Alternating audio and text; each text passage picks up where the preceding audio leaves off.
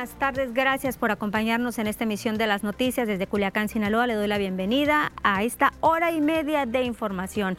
Saludando con gusto a quienes nos ven a través del Facebook, las noticias de Culiacán y también a mi compañero Ángel Limón. Buenas tardes, Ángel. Un avance de las noticias. ¿Qué tal, Lupita? Muy buenas tardes y amigos de las noticias. También muchas gracias por acompañarnos en esta emisión. Hay información y un pequeño avance de lo que tendremos el día de hoy. Es que padres de familia bloquean la avenida Álvaro Obregón aquí en la ciudad de Culiacán. Exigen medicamentos para sus hijos con cáncer. En otro tema, pues AMLO defiende a Hugo López Gatel, el cual asegura que los, la cuarta ola de contagios acerca del COVID-19 pues marca tendencia a la baja. Todos los detalles en el transcurso de esta hora y media. Lupita, regresamos contigo.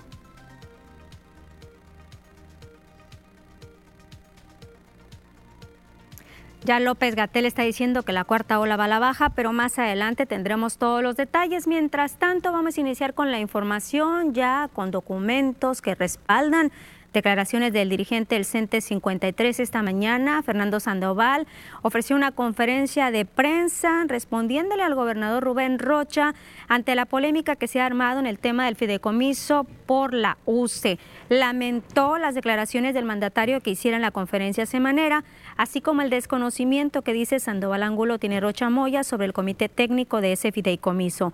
Dijo que Rubén Rocha no solo tiene las manos metidas en el proceso de elección de la nueva dirigencia del CENTE 53, que está a días de realizarse.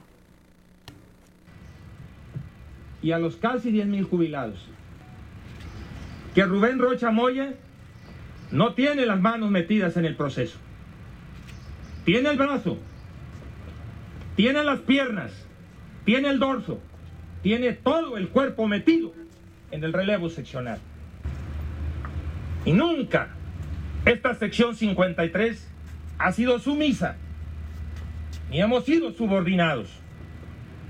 Le digo a Rubén Rocha Moya, no nos verá de rodillas.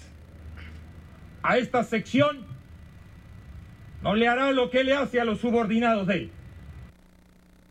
Pidió que Rubén Rocha llegue hasta las últimas consecuencias en este tema del fideicomiso y quien llame a quien tenga que llamar para que explique la situación, incluyendo al exgobernador Quirino Ordaz Coppel. Le estamos exigiendo que aclare el monto que dio a conocer. Le estamos exigiendo que dé a conocer de dónde sacó esas cifras. No es un deseo de él como tal. Esta organización le está exigiendo cuentas claras del fideicomiso. El CENTE 53 no recibe ningún recurso por la renta de la UCE, incluso señalan, tienen años exigiendo el pago de la deuda de esta unidad de servicios. Hay un monto que debe el gobierno del Estado al CENTE 53 de casi 400 millones de pesos por diferentes conceptos. Aclara que en algunos de ellos el CENTE no tiene intervención directa, solo es un puente entre el gobierno de Sinaloa para que se ejecuten dichas prestaciones. Por eso exigimos una auditoría hasta las últimas consecuencias.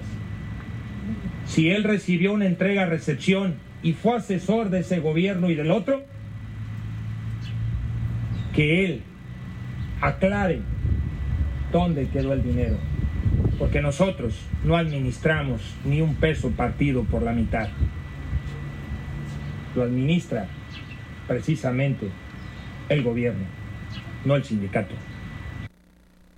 El dirigente del CENTE 53 descarta por el momento un encuentro con el gobernador Rubén Rocha. Aclara que siempre ellos antepondrán el diálogo, siempre y cuando haya respeto por el sindicato. Pero cuando agotamos, Jico, el diálogo, cuando hay faltas de respeto, como la de Rubén Rocha Moya a mi investidura, cuando él dice que soy un alma de Dios, no, no es que sea un alma de Dios, es que traigo valores y principios que me hacen entender la investidura de un gobernador. Y este tema ya llegó al Congreso de Sinaloa. El presidente de la Junta de Coordinación Política, Feliciano Castro, dio a conocer que va a plantear ante el resto de los integrantes de la JUCOPO que se solicite una auditoría al fideicomiso del CENTE 53. Esto tras estos señalamientos que han sido expuestos por el mismo gobernador Rubén Rocha. Tentativamente sería el 14 de febrero cuando sea planteada esta solicitud a la JUCOPO. Manifestó que incluso él iría más allá, también solicitar la auditoría para el fideicomiso del ya que aseguró que en este también hay una serie de reclamos de los maestros sobre el destino de los recursos.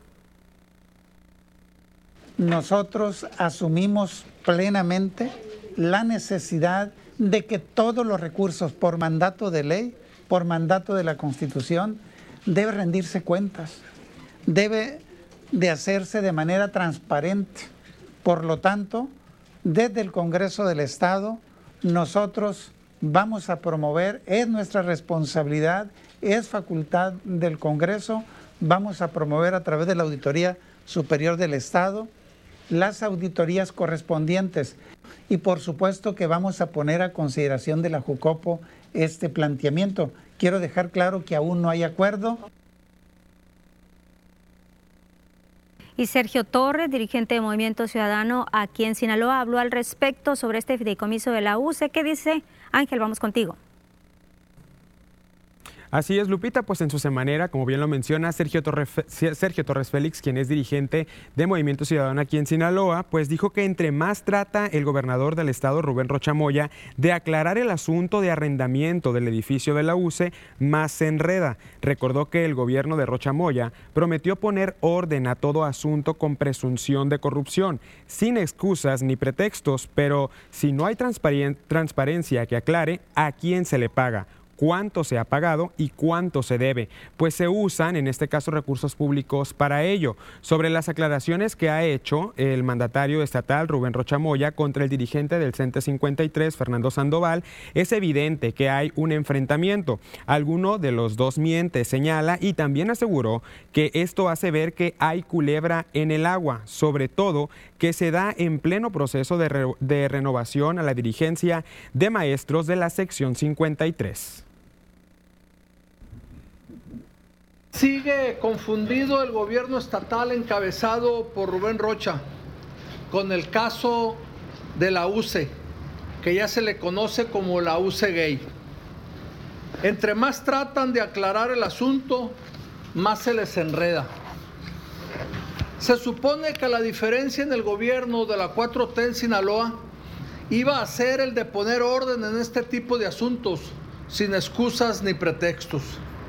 Todos sabemos que tuvieron varios meses para investigar y poder contestar todas las preguntas del caso, pero no.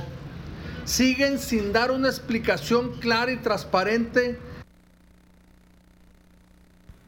Ahí está la opinión también de Sergio Torres Félix en esta semanera naranja que realiza cada martes. Lupita, vamos contigo para conocer más información. Y es información, una noticia buena para los jubilados de la UAS, porque a partir del próximo miércoles 9 de, febrero iniciará con el pago de la prima de jubilación a cerca de 400 trabajadores jubilados, anunció el rector Jesús Madueña. Las áreas de Secretaría de Administración y Finanzas, Dirección de Asuntos Jurídicos, Secretaría General, la Dirección de Bienes e Inventarios serán las encargadas de atender a los beneficiarios de este pago, cumplir con la dispersión de recursos. Dijo el rector que se están revisando los casos que cuentan con convenio de pago. Se pretende saldar esta prestación hasta donde alcancen los recursos que se tienen, hacer un esfuerzo para ahorrar en el transcurso del año. Reiteró que han trabajado con mucha transparencia y disciplina financiera, buscando que el recurso rinda. Han tenido ahorros en los primeros seis meses que permiten anunciar a los jubilados que hay un ahorro, hay un monto de 130 millones de pesos que serán destinados al pago de prima de jubilación. Entonces, a partir del próximo miércoles 9 de febrero, la UAS va a iniciar con el pago de la prima de jubilación. Acompáñeme, acompáñenos a una primera pausa. Seguimos transmitiendo en el Facebook las noticias de Peculiacán.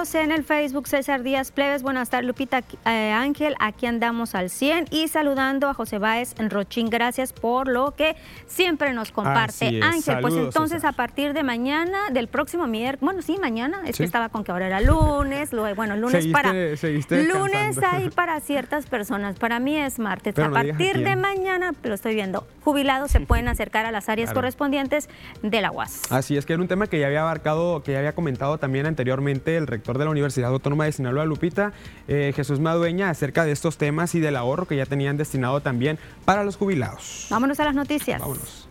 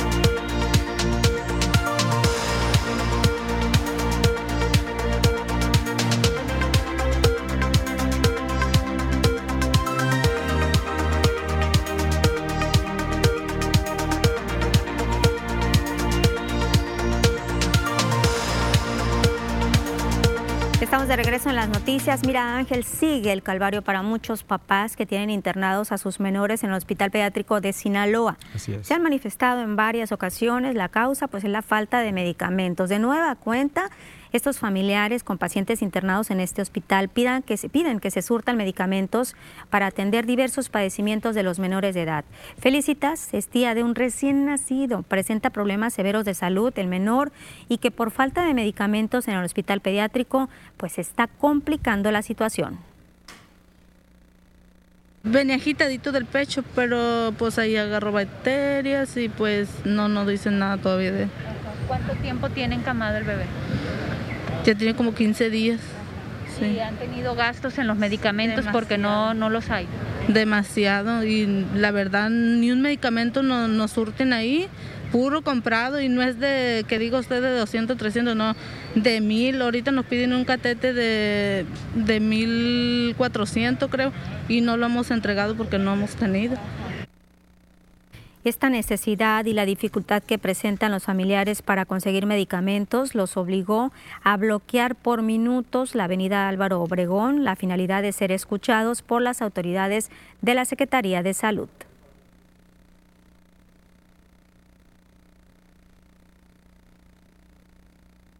y pues de puro prestado y así pues no es que uno tenga, nadie tenemos ahí, todos somos pobres y todos necesitamos de todo.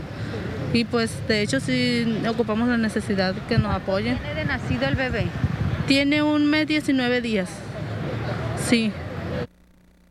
Fernando Rosas, presidente estatal de la Central Campesinas Primero, expresó que la falta de medicamentos en el hospital pediátrico no se ha regularizado.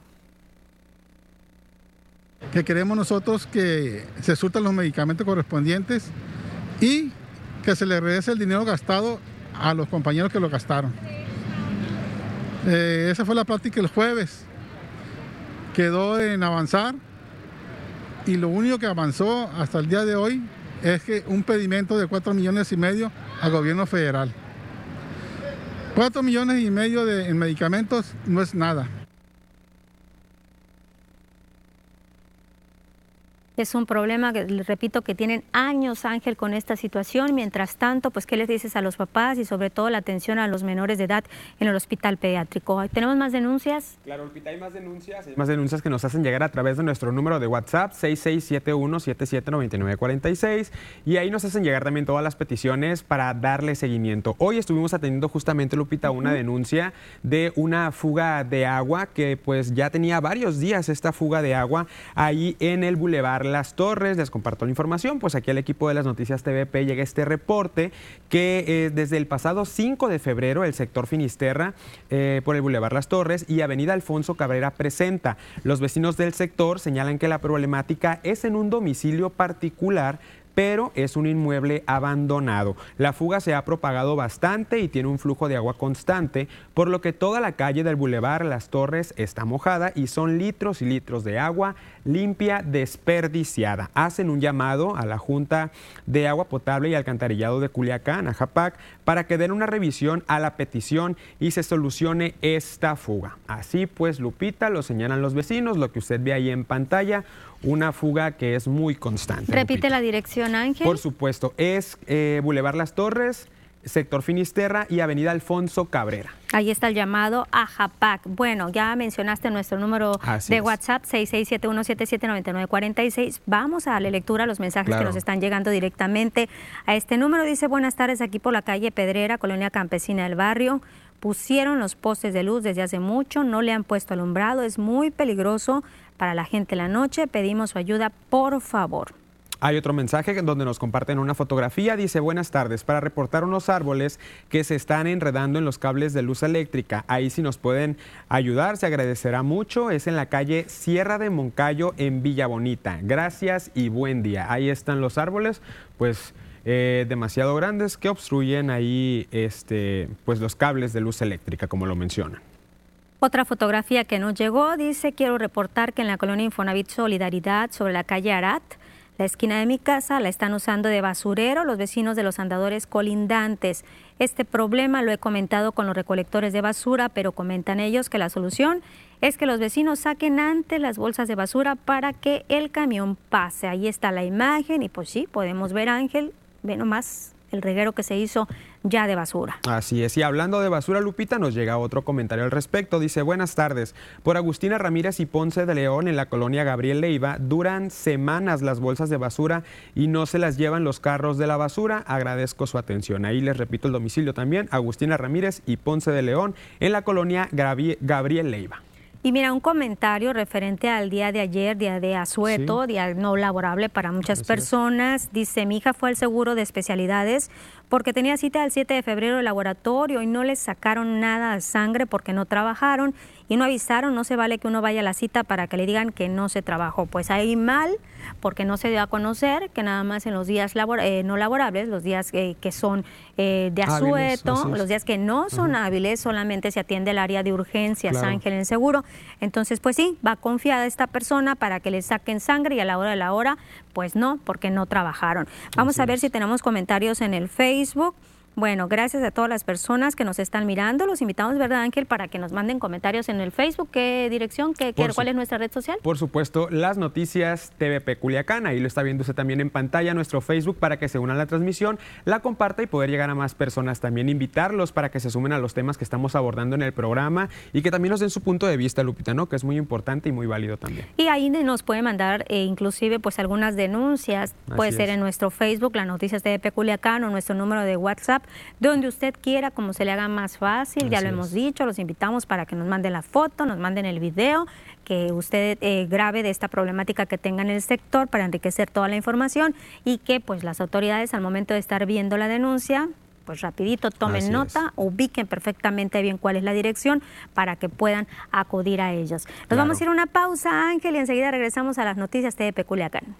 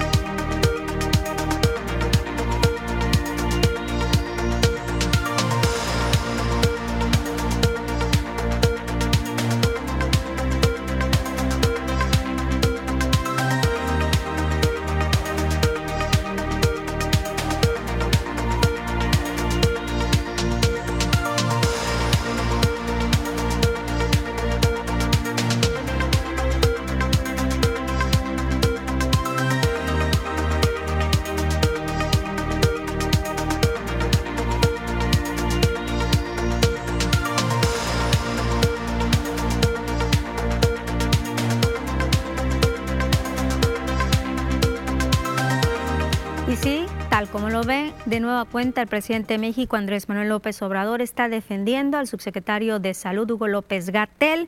Esto por la denuncia penal que interpusieron familiares de personas que murieron a causa del COVID señalando al funcionario federal de omisiones en el manejo de la pandemia.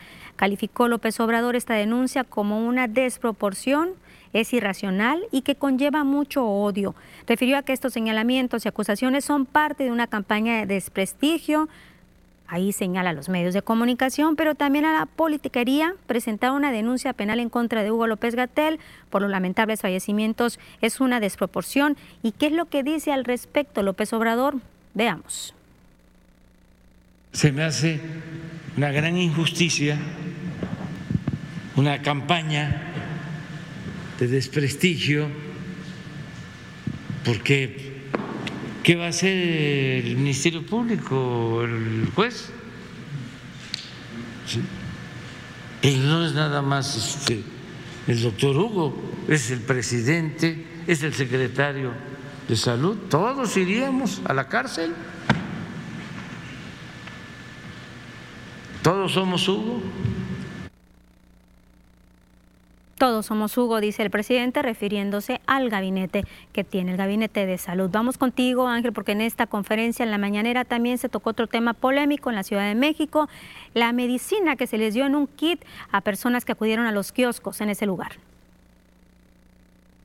Así es, Lupita. Ivermectina es el nombre de este medicamento que, como bien lo señalas, pues se le estaba dando a los pacientes con COVID-19 en la Ciudad de México, quienes han señalado que esto es parte de un experimento. En la conferencia mañanera, el presidente de México, Andrés Manuel López Obrador, dijo que todo es una campaña de ataques al gobierno federal por parte de conservadores, a quienes señaló que por todo hacen escándalo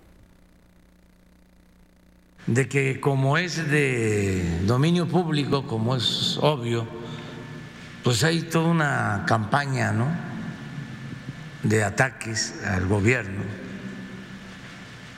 por parte del bloque conservador y de sus voceros. Esto que acabas de preguntar es parte de lo mismo. Por su parte, el subsecretario de Salud Federal, Hugo López Gatel, dijo que el gobierno de la Ciudad de México no experimentó con la población al distribuir e incluir el medicamento ivermectina en los kits médicos entregados a las personas que resultaron positivas a la prueba de COVID-19 realizada en Coscos y en centros de salud. La Ciudad de México no condujo ningún experimento, ni en su momento el Instituto Mexicano del Seguro Social. Desde septiembre de 2021, es decir, inmediatamente a los pocos días de que apareció nuestra guía clínica federal en donde establecimos que no recomendábamos el uso, consistentemente la Ciudad de México también dejó de utilizarlo. Y algo que quiero destacar es que la Ciudad de México fue la entidad federativa y lo sigue siendo que ha tenido el programa más amplio de respuesta al COVID Y con base a la información de la pandemia, Lupita, también hay más información. Vamos contigo. Y sí, Ángeles, que mira, en esta misma conferencia, en la mañanera, Hugo López Gatel señala que esta cuarta ola por el incremento de casos de COVID ya va a la baja, a pesar pues, de estos casos COVID que se están registrando en el país, del cambio del semáforo epidémico, donde muchos estados retrocedieron en el color, inclusive Sinaloa, ayer lo mirábamos, pues el subsecretario de Prevención y Promoción de la Salud, Hugo López Gatel, señala que la cuarta ola el México va a la baja. Dijo que los datos son cambiantes, pero por lo pronto se trata de buenas noticias. La quinta semana de este año se inició con una disminución del 31% en casos de COVID detectados en el país y esto trajo consigo una reducción en la ocupación de camas COVID y también una reducción en la incapacidad laboral. Esto ya nos permite ver extremadamente eh, claro que hay consistencia en todos los parámetros que se monitorean, que indican que la cuarta ola COVID va a la baja y que lo más probable es que la trayectoria se mantenga de esa forma hasta su completa eh, reducción o desaparición. Desde luego siempre hay que tener en cuenta que las epidemias tienen naturaleza cambiante pero no hay que confiarnos, ahí están los casos y recuerde que viene Semana Santa, que podría haber una quinta ola mejor. hay que seguir cuidándonos. Oye Ángel, ¿qué va a pasar el próximo lunes 14 de febrero tomando en cuenta pues esta estadística, esta situación que tenemos de pandemia? Así es, Lupita, como bien dices, pues los comerciantes están preparados. Ellos están listos para recibir a todos los consumidores y los comerciantes específicamente de la capital sinaloense, pues para recibir a todos los consumidores ya están listos. Este próximo 14 de febrero, pues Día del Amor y la Amistad, el centro de Culiacán se encuentra de todo tipo de detalles o arreglos para poder festejar este día, desde pulseras, peluches, cajas decoradas, golosinas y por supuesto las tradicionales flores. A pesar de que años anteriores se registraron eh, ventas bajas por la pandemia del coronavirus, los vendedores señalan que esperan alta demanda en todos los objetos que van a vender a partir del próximo lunes del año pasado, siempre mejorar, mejorar, mejorar, porque todo sube, pues cada año con año, si el año pasado, ahorita te cuesta 700, el año pasado te costaba 650, ¿por qué? Porque el dulce sube, la madera me sube, el globo, el gas que se le pone el globo, todo sube. Pues en cuanto a la venta, mi hijo, ojalá porque ahorita está muy solo, no hay apartados. Ojalá Dios quiera que se ponga muy bien, que viene siendo el lunes, ¿va? El transcurso del lunes. Porque ahorita la flor está muy cara, está 30 pesos cada rosa.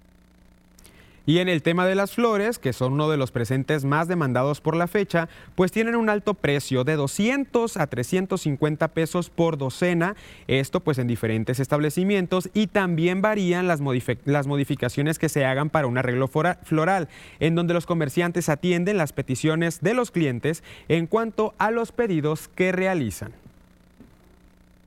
Nos están pidiendo ahorita casi la mayoría ese mero día, van a hacer la docena de rosas que van a salir 3.50 la docena. Desde COVID, cuando recién empezó, sí bajó mucho la venta. ¿Por qué? Porque la gente le daba prioridad a otras cosas como ahorrar, etcétera, que estar comprando peluches o este tipo de arreglos. Todo se vendía, mijo, todo. Como quien dice, hasta la basura se vendía, ahora nada, está muy solo. A las ventas sí, pues como todos los años, hay vibras altas. Mientras vibremos alto, vamos a vender mucho, hay que vender. Pues ahí está la información, Lupita. Los comerciantes ya están preparados para empezar a recibir a todas las personas que van a consumir algún regalo, algún detalle para este próximo 14 de febrero. Señalaban que días que, pues los años anteriores eh, la venta estuvo muy, muy baja, así que esperan altas expectativas en cuestión de las compras. Oye, Ángel, ahorita que hiciste ese recorrido, bueno, por la mañana, ¿cómo viste las medidas de sanidad? Porque se hablaba de que este cambio de semáforo pues les iba a repercutir en los comercios, sobre todo tomando en cuenta el aforo que tienen que reducir el número de personas que pueden ingresar a los establecimientos. Ya están las ventas de estos artículos por esta fecha, pero ¿cómo viste tú? Así es, pues en todos los establecimientos a los que acudimos eh, nos tocó hacer un recorrido en cinco establecimientos en los que todos tenían las medidas sanitarias, ¿no? La toma de temperatura, estaba el gel antibacterial y también tenían su letrero de uso de, cubrebocas obligatorio para ingresar. Había pocas personas, fíjate, eh, mencionaban Lupita que a partir de, este fin de semana y el lunes, pues, pues es cuando todas las personas personas ya el centro se vuelve un caos como todos sabemos por la fecha. Pues ya veremos qué va a pasar, sobre todo como ya lo han dicho en este tema de la pandemia, tenemos dos años y pues no les ha ido muy bien en cuanto a las ventas en esta fecha del Día del Amor y la Amistad para las personas que compren cosas, ¿verdad? Porque muchos dicen que solamente mercadotecnia, que no nada más tiene que ser el 14 de febrero, Ángel, cuando se demuestre. Claro, en todo el transcurso del año que se demuestre la amistad y también el amor, el afecto a las personas. Pues bueno, hay que aplicar todavía las medidas sanitarias, no hay que olvidarnos. ¿Tenemos Lupita, por supuesto, hay más información que todos debemos a conocer y que se genera alrededor del mundo. Así que que nos acompañen, Lupita, a conocer más información internacional. El Papa emérito Benedicto XVI pidió perdón este martes por la violencia sexual contra niños cometida por el clero, pero negó haber encubierto a sacerdotes que cometían este tipo de abusos. En una carta hecha pública por el Vaticano, tres semanas después de la publicación de un informe independiente en Alemania, donde se acusaba a Benedicto XVI de inacción frente a abusos cometidos en el arzobispado de Múnich. grande el mio dolore per gli abusi e gli errori che si sono verificati durante il tempo del mio mandato. Científicos chinos aseguraron haber desarrollado un nuevo tipo de test de coronavirus tan preciso como una prueba PCR y que ofrece sus resultados en cuatro minutos. Investigadores de la Universidad de Fudan en Shanghái aseguran haber encontrado una solución. El equipo asegura que su sensor que usa microelectrónica analiza el material genético de la muestra sin necesidad de pasar por el laboratorio. La subsecretaria de Estados para Asuntos Políticos de Estados Unidos, Victoria Nuland, anunció este martes en Bogotá una donación de 8 millones de dólares para la Policía Nacional de Colombia que servirá para fortalecer el respeto de los derechos humanos dentro de la institución. Sea una policía más cercana al ciudadano, que sea una policía completamente respetuosa. Nueva Jersey, Delaware, California y Oregon anunciaron su intención de relajar los mandatos de llevar tapabocas en los colegios y otros espacios cerrados en las próximas semanas, a medida que la reciente ola de contagios de COVID-19 con la variante Omicron comienzan a remitir en Estados Unidos.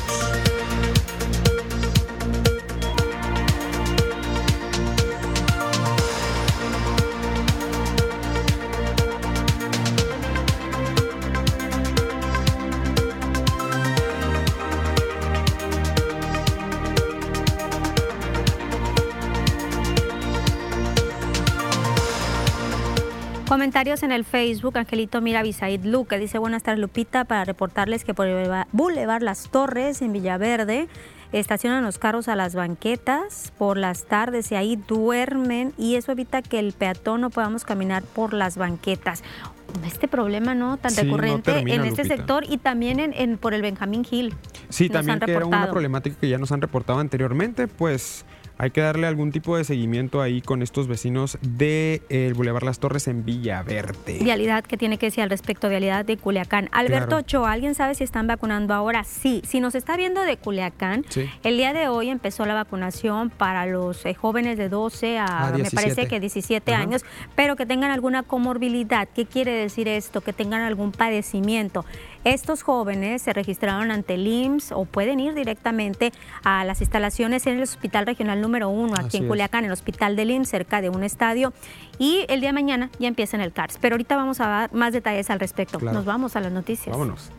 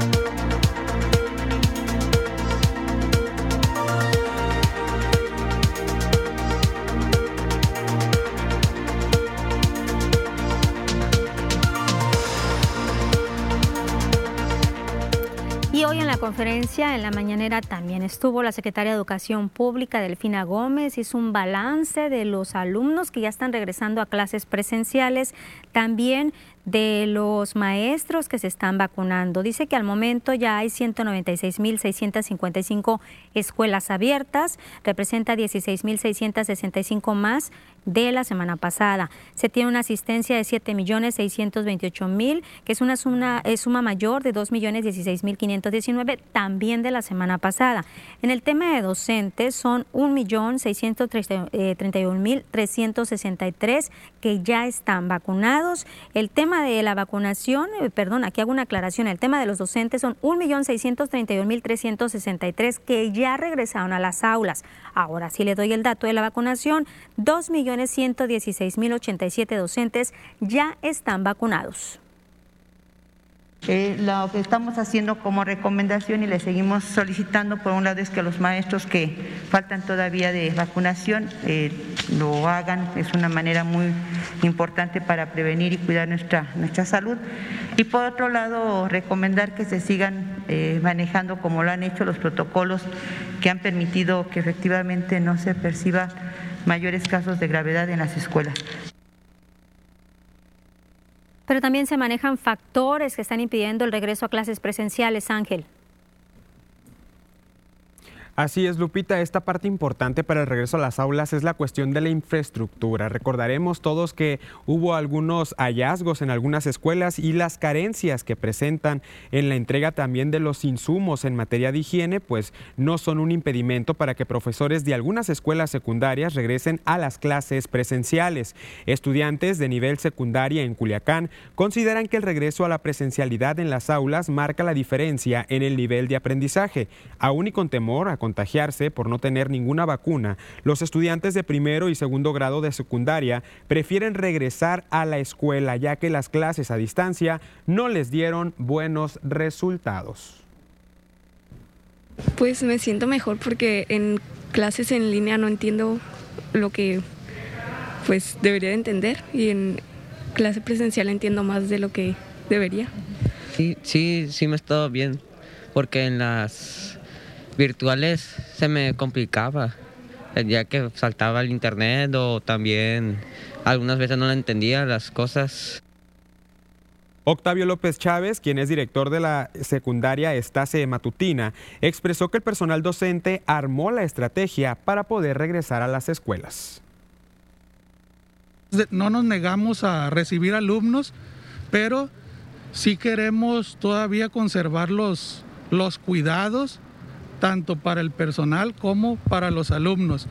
e implementamos lo que es el, el, primer, el segundo filtro que es a la entrada de la escuela, el tercer filtro que es en el salón de clases, pero el más importante y queremos concientizar a la población y padres de familia es el primero que se aplica en casa. Señaló también que requieren de insumos para mantener los cuidados desde que los estudiantes ingresan a las instalaciones. Pues el gel, eh, pues los termómetros tenemos, los usamos aquí a la entrada de la escuela. Eh, termómetros con, el tripié, lo que tiene aquí a la entrada.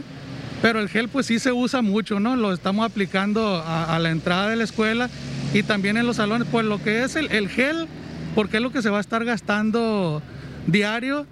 Este, igual las condiciones en las, en las aulas de la impermeabilización para que también estén este, ventiladas la cuestión de las, de las ventanas, eso que es lo que pudiera representar un poquito más de costo para, para nosotros como escuela.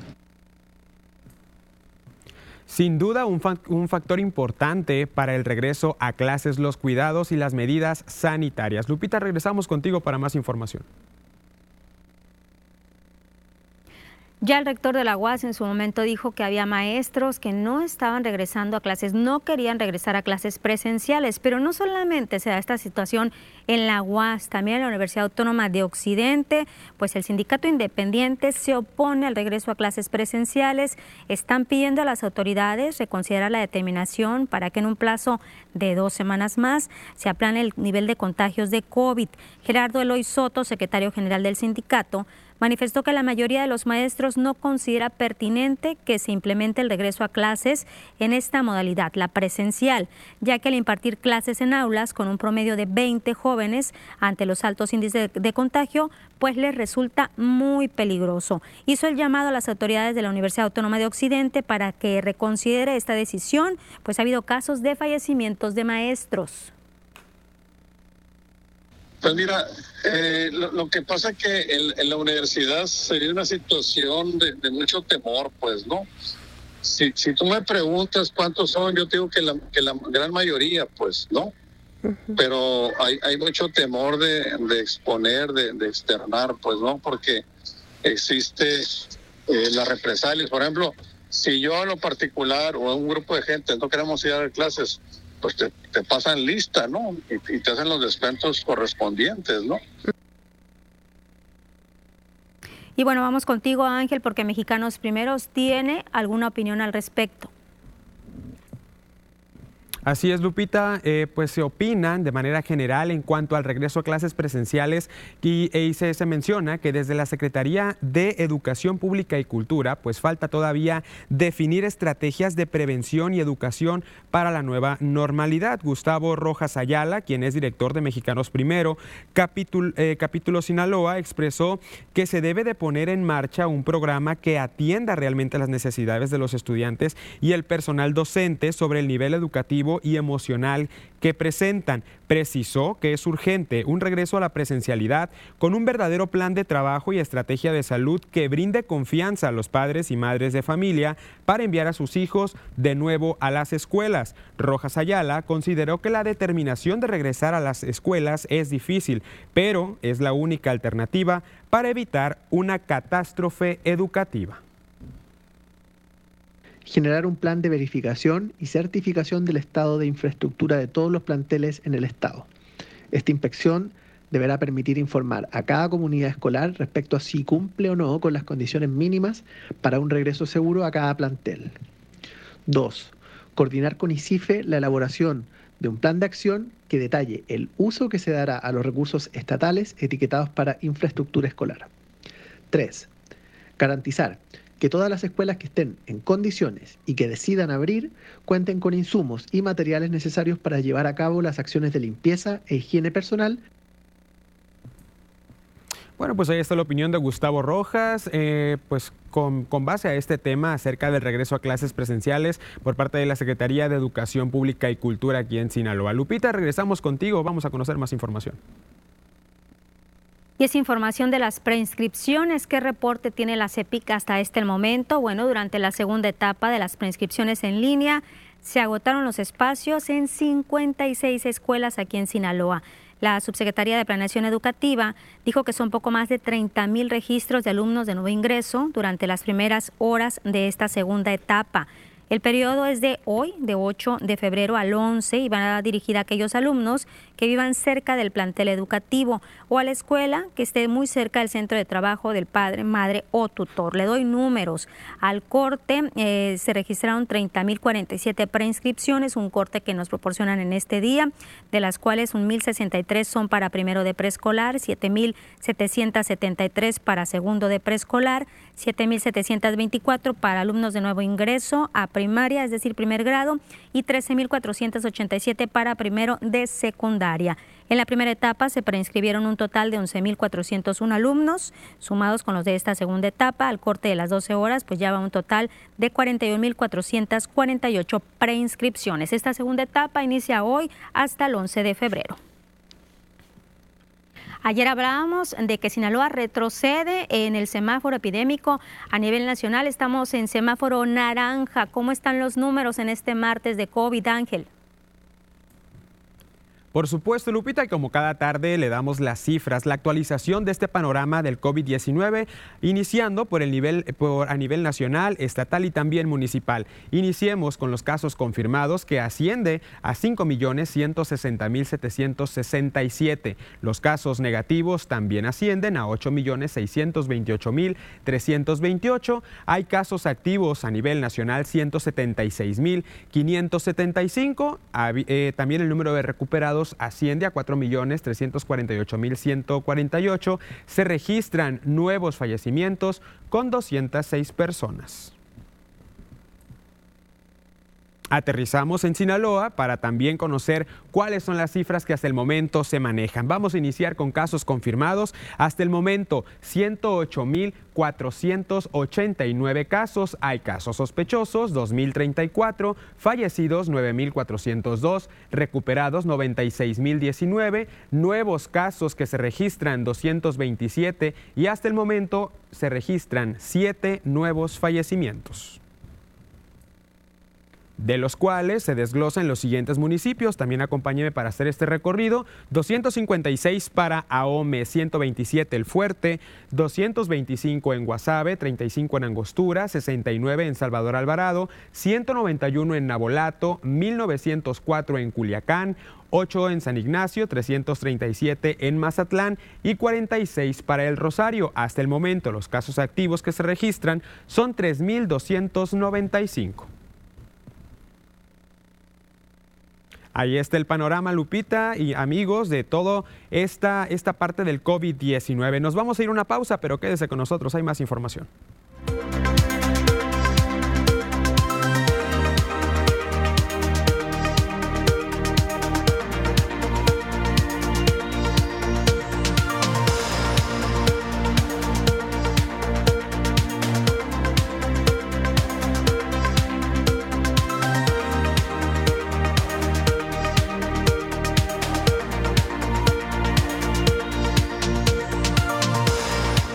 Seguimos con más comentarios en el Facebook. Jesús Guillermo Ispuro Félix. Eh, Félix dice, ¿eso desde cuándo deberían de haber hecho al abrir las escuelas? Están de remate, estadios llenos, escuelas vacías.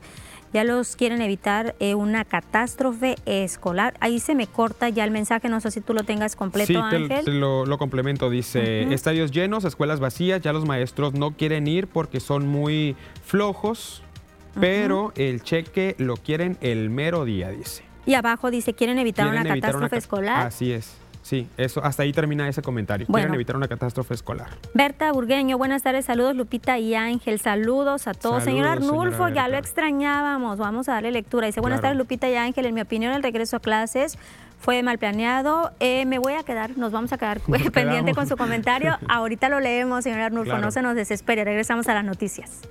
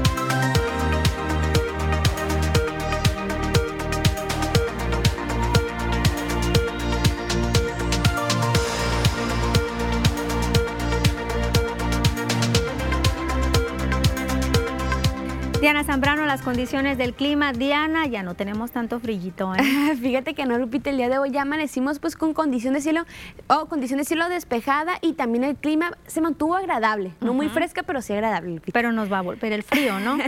sí, en los próximos días sí tenemos condición pues igual de cielo despejada, máximas que se mantienen alrededor del mismo promedio, pero mínimas de entre unos 10, 12 grados ya en la madrugada. ¿no? Pues vamos a los municipios, ¿cómo van a estar?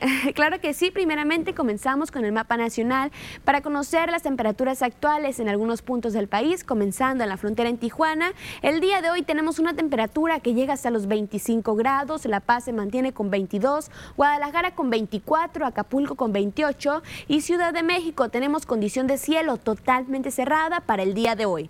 Pasamos a conocer las temperaturas actuales aquí en nuestro estado, en Sinaloa, comenzando en la capital, en Culiacán. El día de hoy tenemos condición de cielo totalmente despejada con 29 grados. La humedad se mantiene al 18%. Las precipitaciones todavía se mantienen al 0% y en la noche tenemos solamente 8 grados en Culiacán.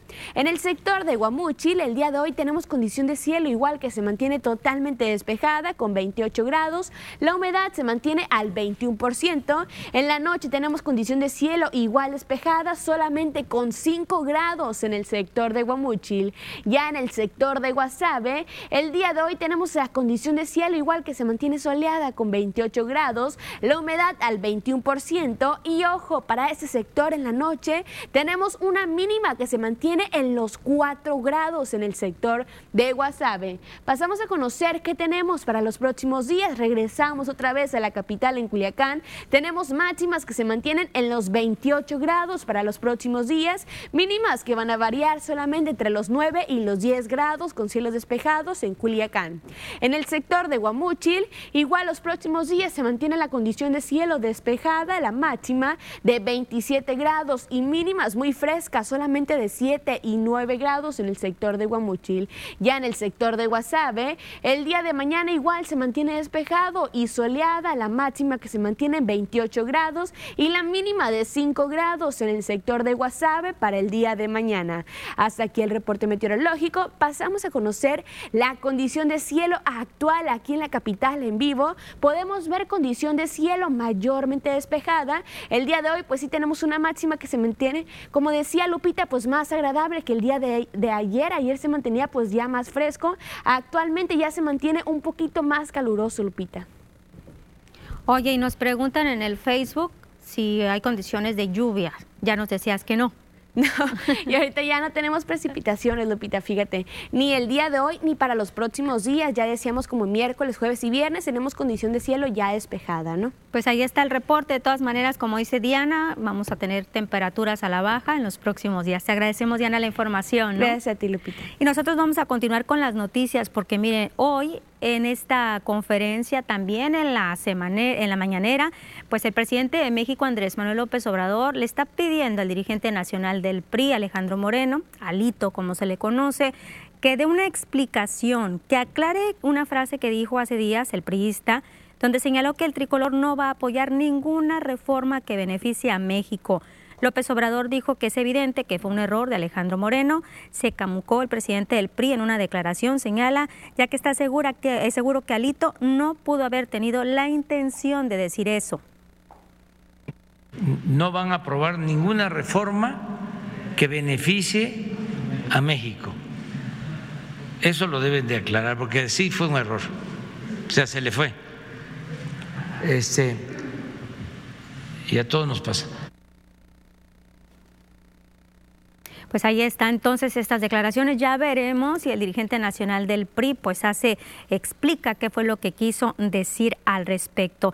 Y bueno, ya que estamos hablando de declaraciones, tras unas declaraciones que hizo el alcalde Jesús Estrada, donde cuestiona de nuevo a los diputados por aprobar el descuento del 50% en el pago del servicio de agua potable, para personas, los adultos mayores y discapacitados, el presidente de la Junta de Coordinación Política del Congreso del Estado, Feliciano Castro, Manifestó que respeta lo que opina el alcalde, pero no comparte su visión sobre la situación que enfrentan las familias más vulnerables.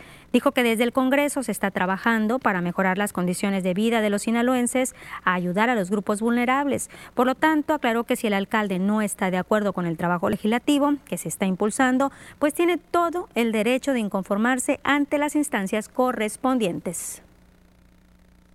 Mis respetos para el presidente municipal de Culiacán, está en su derecho de ejercer las iniciativas políticas y legales que él juzgue pertinente, al margen de que no compartimos sus conceptos, pero tiene el derecho, hasta la insensatez tiene derecho. Eh, nosotros tenemos una convicción, lo hicimos con apego a la Constitución, con apego a derecho, no tenemos ninguna duda. Nosotros hicimos la reforma porque estamos con los sectores más vulnerables, con los sectores olvidados, con los desposeídos de riqueza. Ese es nuestro compromiso. Negó que exista revanchismo en contra del alcalde de Culiacán, Jesús Estrada, o se esté legislando para afectar sus finanzas. Dijo que esta legislatura tiene una visión de sentido social, no está dirigido a un municipio en particular, sino a todo el Estado.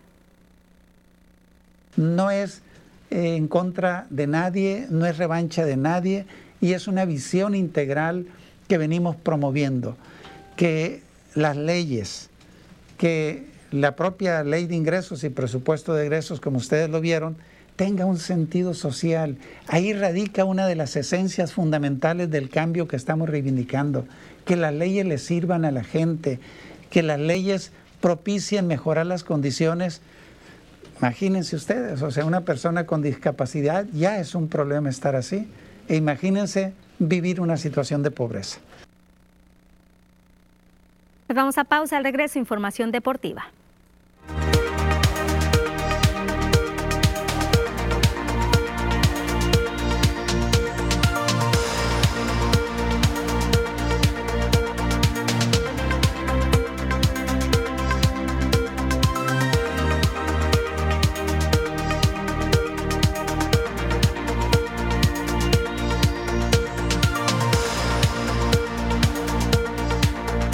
Comentarios en el Facebook, me quedo pendiente. Eh, Arnulfo Torres dice, buenas tardes Lupita y Ángel, en mi opinión de regreso a clases fue mal planeado porque la realidad que aún la mayoría de las escuelas no tienen las condiciones para recibir alumnos y maestros. Ustedes en las noticias han dado cuenta del abandono en el que están muchas escuelas, el montadas, sin luz y sin agua, prevalecen en Sinaloa sin que haya una estrategia que hayan dado a conocer para recuperarlas y saludos. Y no creo ahora con esta situación, en este eh, problema que hay, pues que no se ponen de acuerdo el CENTE 53, hay que recordar que estaban reacios los eh, integrantes, algunos maestros del CENTE 53 en volver a clases y digo ahora no creo por la situación ríspida que hay con el gobierno del estado. César Díaz, ya le pregunté a Diana, dice que no, nomás que no llueva, saludos, ya ahorita Diana nos eh, comentó que no hay pronóstico de lluvia. Ezequiel Guerrero, hola, buenas tardes Lupita, saludos a Diana, bonita tarde, gracias Ezequiel y a todas las personas que se están uniendo con nosotros a nuestro Facebook, que se están uniendo a nuestra transmisión. ¿Le interesan los deportes? Volvemos con ellos, vamos a ir con Avisaí y Ángel.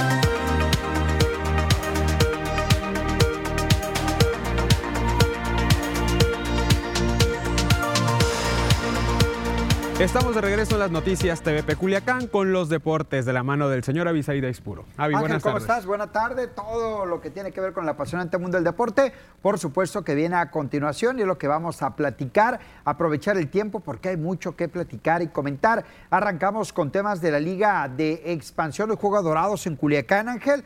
Eh, no ha ganado en casa, Dorados no ha podido conseguir victoria y pues espera que hoy ante un rival como Pumas Tabasco lo pueda conseguir. Excelente, pues a ver cómo les va. Así es, arrancamos con eso entonces Ángel, gracias. Vámonos de lleno con todo lo que tiene que ver con la información deportiva y arrancamos con el tema de los Dorados eh, de Sinaloa. Hoy juegan en casa ante el equipo de Pumas Tabasco. En casa tiene dos partidos el equipo de Dorados y los dos los ha perdido. Hoy va a tratar de revertir esa situación cuando reciba a esta escuadra del sur del país. El equipo sinaloense aparece en el lugar número 9 con 9 unidades, ha ganado 2, ha empatado 1 y ha perdido 3, mientras que Pumas aparece en el lugar 15 con 4 puntos, solo ha ganado un juego en lo que va del campeonato. Antonio Nava nos habla previo al compromiso de hoy, por cierto, el juego arranca a las 8 de la noche con 5 minutos. No, pues ya hablamos entre todos que ya vimos que lo que hicimos mal y estamos, estamos entrando bien en la semana y va a ser que este partido que viene va, vamos a mejorar mucho. No, bueno, ya hablamos con el profe y ya nos dio las indicaciones que tenemos, que nos va a ayudar más en el partido y vamos a hacer todo lo posible para sacar el triunfo en, casa. No, que vengan y nos apoyen todo el partido y que vamos a hacer todo lo posible para sacar resultados para nosotros y para ellos.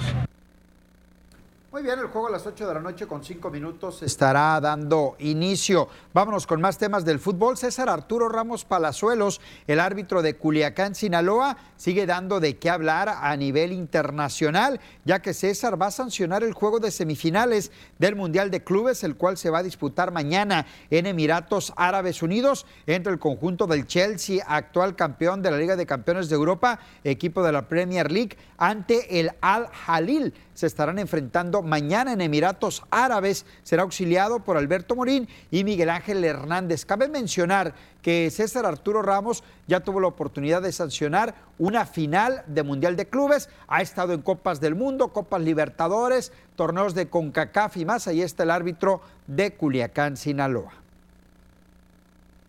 Vámonos con más detalles de la información deportiva, platicar del Mazatlán FC, pero del femenil, ya que una de sus jugadores, de sus jugadoras, me refiero a Magali Cuadrado, ha sido convocada a la selección nacional de Uruguay para la próxima fecha FIFA. El representativo Charrúa iniciará concentración del 14 de febrero al 23 del mismo mes para enfrentar a Paraguay en Asunción los días 19 y 22 del mismo mes. Esta jugadora, por cierto, marcó gol apenas el pasado fin de semana en donde Mazatlán cayó ante el conjunto de Tigres. ¿Qué dice Magali Cuadrado con esta convocatoria? La escuchamos.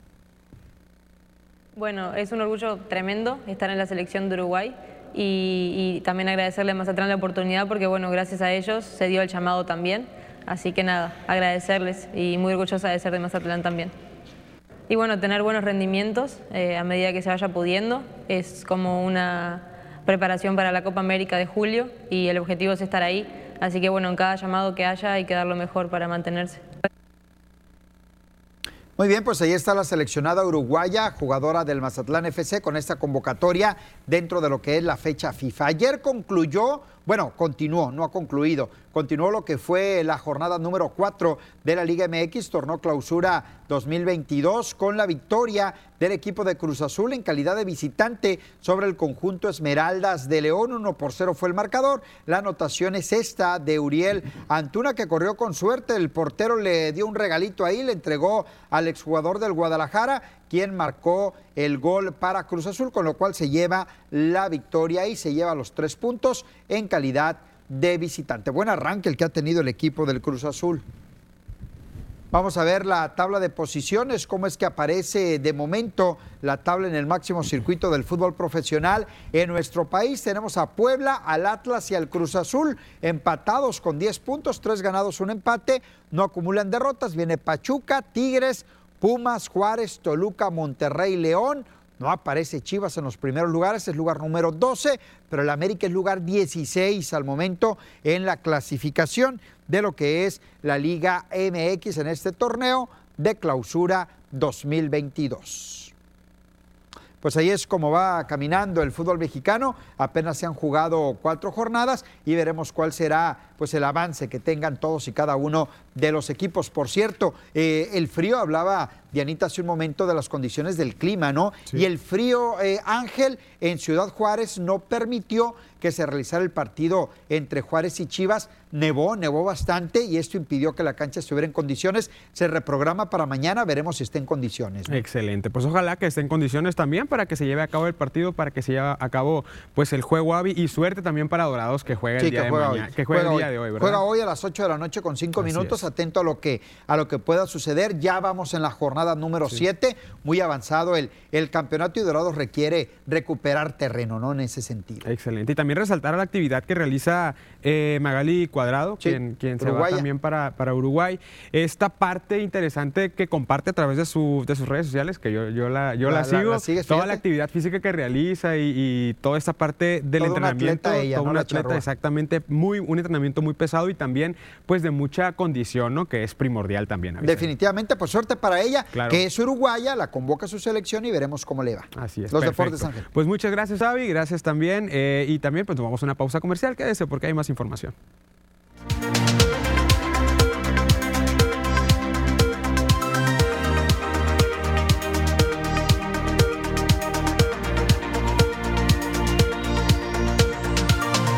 Estamos en el Facebook, hay comentarios también para Avisaído. Ahorita Adelante. vamos a revisar, Avi. Por ¿Algún supuesto tema que, sí. haya que destacar? Sí, mientras vas eh, al Sí, tema del- claro. de, de los comentarios, destacar una vez más el tema de, de Magali Cuadrado, ¿no? Y del Mazatlán FC, tener esa visión de traer a una jugadora de ese tipo, buscar en Sudamérica como lo es Magali Cuadrado y que llegue a, a jugar con el equipo del Puerto. Y hoy rinde frutos el trabajo que ha hecho porque es convocada por su selección. Así es, hay un comentario, Avisaid, de un pariente tuyo. Dice Avisaid Luque.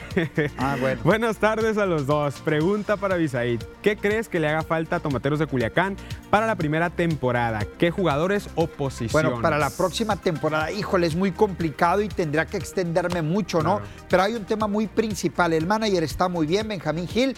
Yo, yo creo que ya es ese proceso, Ángel, de ir cambiando generaciones. No hay mucho jugador La veterano fichada. que son buenos todavía, pero que ya la veteranía comienza a cobrar factura, ¿no? En Tomateros de Culiacán. Creo que por ahí pasa. Perfecto, pues a ver qué pasa la próxima temporada. Avi, muchas gracias. Por supuesto, hasta mañana. Continuamos en las noticias.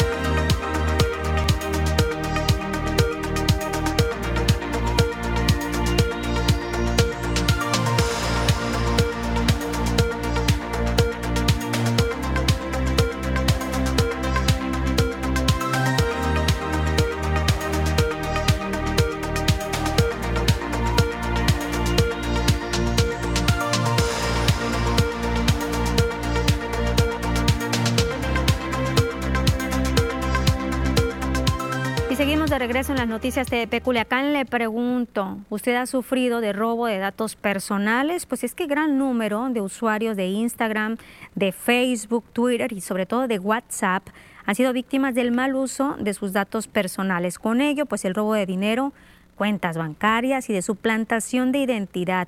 Alfredo Rojo, él, es especialista en informática y redes sociales de la UAS, informó que el robo de datos es más común de lo que pensamos. Además, es muy fácil caer en este tipo de actos, ya que los hackers logran acceder a la información de las personas a través de un simple correo electrónico o de una llamada telefónica.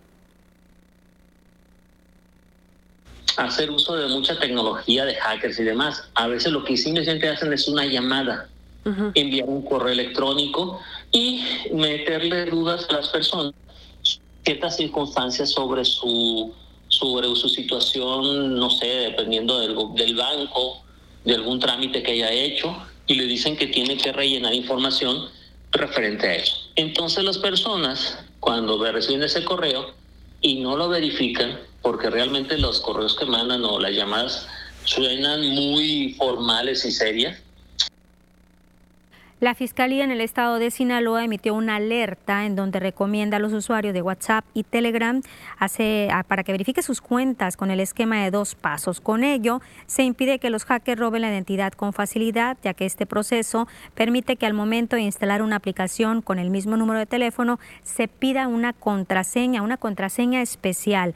El doctor en sistemas computacionales recomienda esta práctica de seguridad. Agregó que el cambiar las contraseñas cada seis meses, revisar muy bien la información que se recibe por correo electrónico y además tratar de tener la menor información posible en las nubes de Internet son medidas que abortan a combatir o que permiten combatir el riesgo de ser víctima. Google, como Hotmail y WhatsApp, empiezan a establecer mecanismos de seguridad. Hay un mecanismo que es este que le llaman de dos pasos de seguridad, donde no solamente cuando ustedes quieren entrar a acceder a su cuenta en Google, por ejemplo, o Google, este, te pide que des un teléfono celular donde ellos te mandan un mensaje de confirmación. La recomendación no caer en pánico al momento de ser abordados por números telefónicos sospechosos, mantener la calma, revisar muy bien nuestras aplicaciones digitales de bancas electrónicas, así como el buen estado de nuestras cuentas de redes sociales, que debe ser prioridad en nuestros días. pero sí llega un momento que te llegan hasta amenazar, pues. El chiste es que uno tiene que tener calma, no caer en pánico y, realmente tener cuidado con las cosas que suben internet, ya sean fotos, videos, información relevante, todo eso hay que ser cuidadosos. Como cuidadosos también para evitar los accidentes automovilísticos, ya sabemos que en el fin de semana se incrementan estos casos, Ángel. Así es, Lupita, pues siete fueron los accidentes automovilísticos que se registraron aquí en Culiacán este fin de semana largo, donde resultaron lesionadas cuatro personas. Afortunadamente no hubo personas fallecidas. El director de Vialidad y Tránsito en Culiacán, Pánfilo Díaz Juárez, señaló que la causa principal de estos accidentes fue la velocidad inmoderada.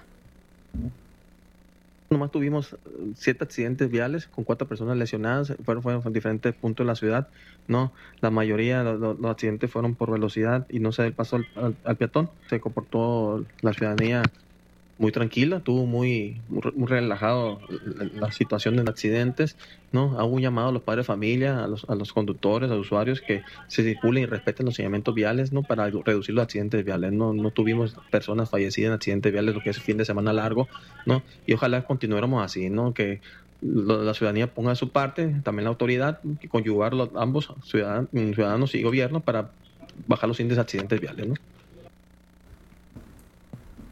Hay más información porque elementos de la Policía Estatal Preventiva, pues al realizar recorridos de reconocimiento aquí en Culiacán, fueron alertados de algunas detonaciones por arma de fuego, por lo que desplegaron un operativo que dio como resultado el aseguramiento de cuatro civiles, una pistola y un vehículo en el fraccionamiento Alturas del Sur.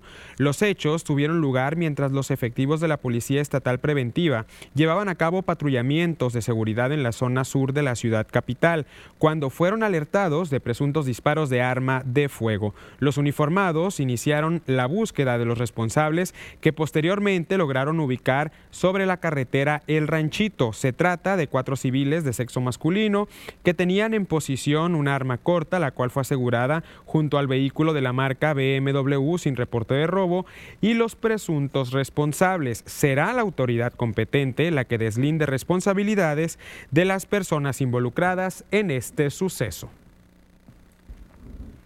Ahí está alguna información de hechos que se estuvieron registrando, Lupita, alrededor de este fin de semana también. Así que vamos contigo a conocer más información. Y un hombre que se encuentra en calidad de desconocido fue encontrado asesinado de varios balazos en el cuerpo la mañana de este martes en las aguas del canal Humaya, entre las comunidades de Zapotillo y Rancho Viejo, en, en, Pericos Mocorito. Las autoridades informaron que la víctima era un hombre de aproximadamente 30 años de edad. Según los informes, esta víctima tenía cerca de dos días de haber sido asesinado. No se sabe el sitio, ya que el agua lo arrastró varios kilómetros en la obra hidráulica. Según las autoridades, presentaba pues múltiples impactos de bala, ya le decía, y este hombre se encuentra en calidad de desconocido. Tenemos más hechos delictivos, Ángel. La nota roja se sigue generando, Lupita, así que yo le invito a conocer más información en la nota policíaca.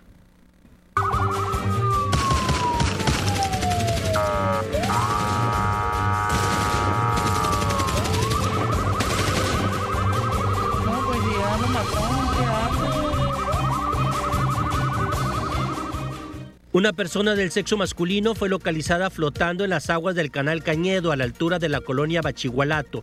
El cuerpo fue descubierto por personas que pasaron por el sitio y observaron el cadáver.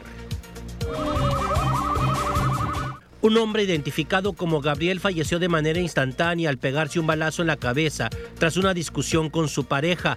El caso de violencia intrafamiliar sucedió en un domicilio que se localiza por la avenida Segunda de la colonia San Juan de esta ciudad de Culiacán.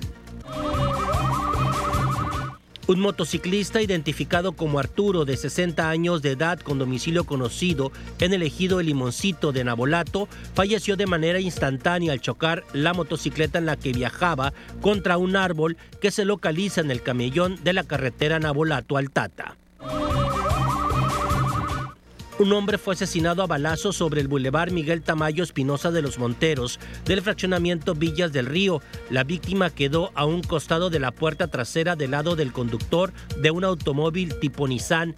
Al parecer, fue interceptado por sujetos armados que viajaban en otro vehículo y los cuales comenzaron a dispararle carro a carro, iniciándose una persecución hasta terminar asesinándolo en el lugar. Ah!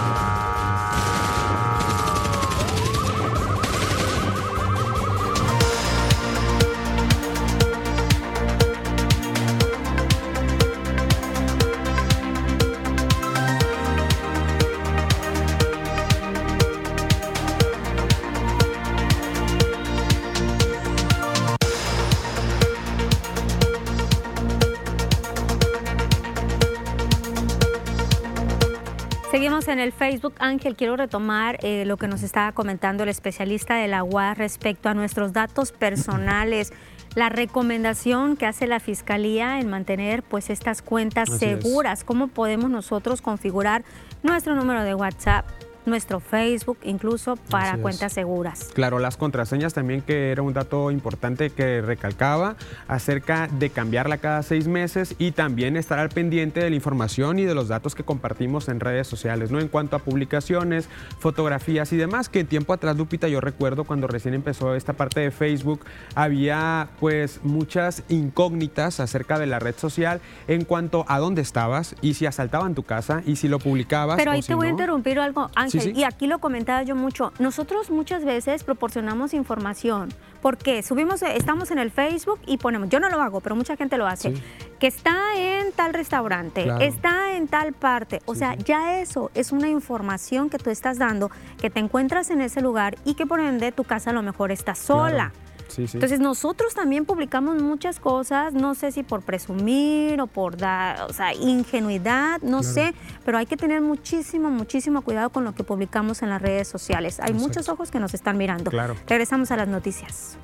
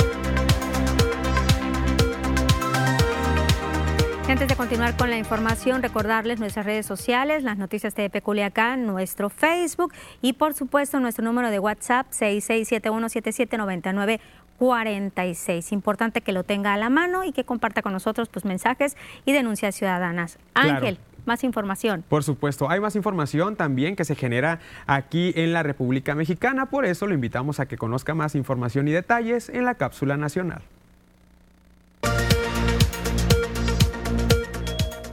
El Instituto Nacional Electoral aprobó el Manual de Remuneraciones para los Servicios Públicos de Mando para el ejercicio fiscal 2022, en el que los consejeros electorales tienen una percepción ordinaria mensual bruta de 262.634 pesos. El salario de los altos funcionarios del INE no se ha ajustado debido a que el Poder Judicial le otorgó una suspensión que le permite no bajarse los sueldos.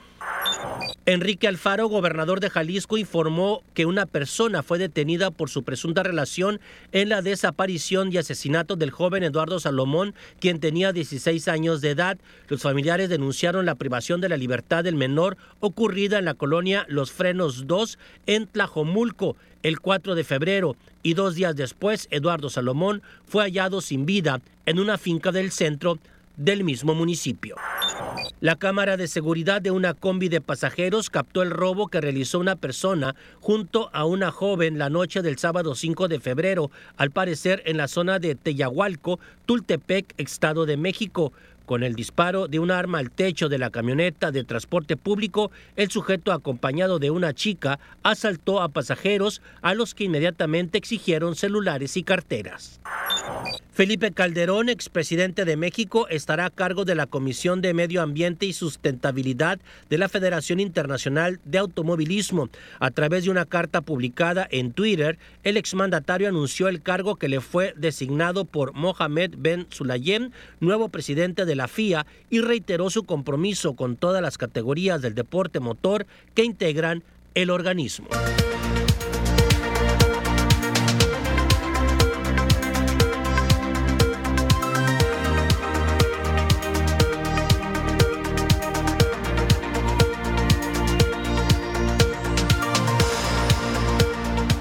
Esta última parte que tenemos la oportunidad de tener el contacto directo con nuestros amigos del Facebook. Ángel, ahorita casi no te dejé hablar, te, te quité la palabra, pero es que la verdad a mí sí me desespera mucho cuando la gente da muchos eh, detalles eh, de su vida en el Facebook. Sí, sí pues es, es, una, es una situación que ya todos de alguna u otra manera, Lupita, hacen y hacemos, porque yo... No, yo también me incluyo, con algunas fotos. Claro, con algunas fotografías, pero ya que llega uno de, su vacación o de su descanso, ¿no? Que tiene en este, en este caso. Pero hay personas que al momento, Lupita, así en cuanto están en el, lugar... Estoy en tal Exactamente, en el restaurante, en la playa, en donde sea, pues lo publican y se presta, como bien dices, para que pues gente aprovechada que está viendo esta, esta situación, pues haga ahí un acto delictivo. Oye, y también los papás cuando ponen fotos de sus hijos con el uniforme, mucho cuidado. Regresamos a la última parte de las noticias.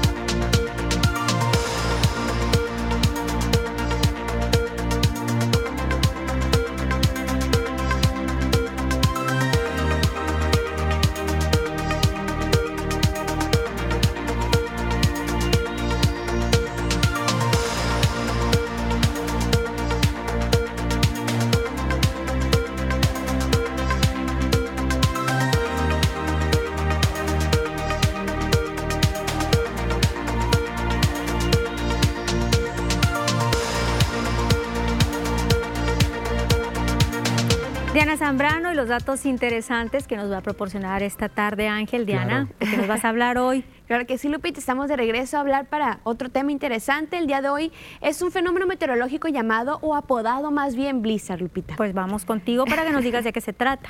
Claro que sí, Lupita, comenzamos para conocer a qué se refiere el fenómeno meteorológico Blizzard. Es un fenómeno, fenómeno climático caracterizado por sus bajas temperaturas, fuertes vientos y claro, también fuertes nieves, ¿no? El nombre se originó en Estados Unidos y muchas de las personas que lo conocen generalmente le tienen miedo debido a que este fenómeno se encuentra se encuentran las peores tormentas de nieve y los vientos extremadamente fríos. Es un término usado para cualquier tormenta fuerte con viento y nieve. Durante este fenómeno se generan ventiscas, las cuales son fuertes cuando las ráfagas de viento superan los 70 kilómetros por hora, pero a veces pueden superar fácilmente los 100 kilómetros por hora. Cuando esto sucede, la nieve suelta del suelo suele elevarse, lo que provoca que se reduzca la visibilidad a cero, además de dejar dunas de nieve. Esas consecuencias son muy peligrosas debido a que al quedarse atrapado en una fuerte tormenta de nieve puede causar hasta hipotermia por temperaturas que llegan a descender hasta por debajo de los menos 30 grados. Una de las peores tormentas de nieve registradas en la historia se dio en Nueva York en el año de 1888 con unos 70 centímetros de nieve. ¿Qué te parece esta información, Lupita? Pues interesante, Diana, incluso ya he visto imágenes de que hasta voltean unidades muy, muy, muy pesadas. Sí, pues de hecho este fenómeno pues se caracteriza por los fuertes vientos, Lupita, y por la gran cantidad de nieve, ¿no? Muy bien, te agradecemos, Diana. Oigan, compañeros, antes de despedirnos, las personas que nos están preguntando por la vacunación contra el COVID, se han aplicado más de 4.000 vacunas a niños y jóvenes de entre 14 y 17 años que padecen alguna discapacidad. Durante el día de hoy inició estas jornadas de vacunación. Se les está aplicando la Pfizer para primeras y segundas dosis destinado a este sector de la población. Ahí en el Hospital Regional número 1 del IMSS el jueves será inicio la jornada de vacunación para población rezagada. Para los de 30 a 39 años se estará aplicando la tercera dosis de refuerzo. Incluso a partir de mañana aquí en Culiacán ya va a iniciar en el Centro de Alto Rendimiento María Rosario Espinosa. Con esta información nos despedimos, Ángel. Perfecto. Nos vemos mañana, una y media de la tarde, Lupita. Los esperamos.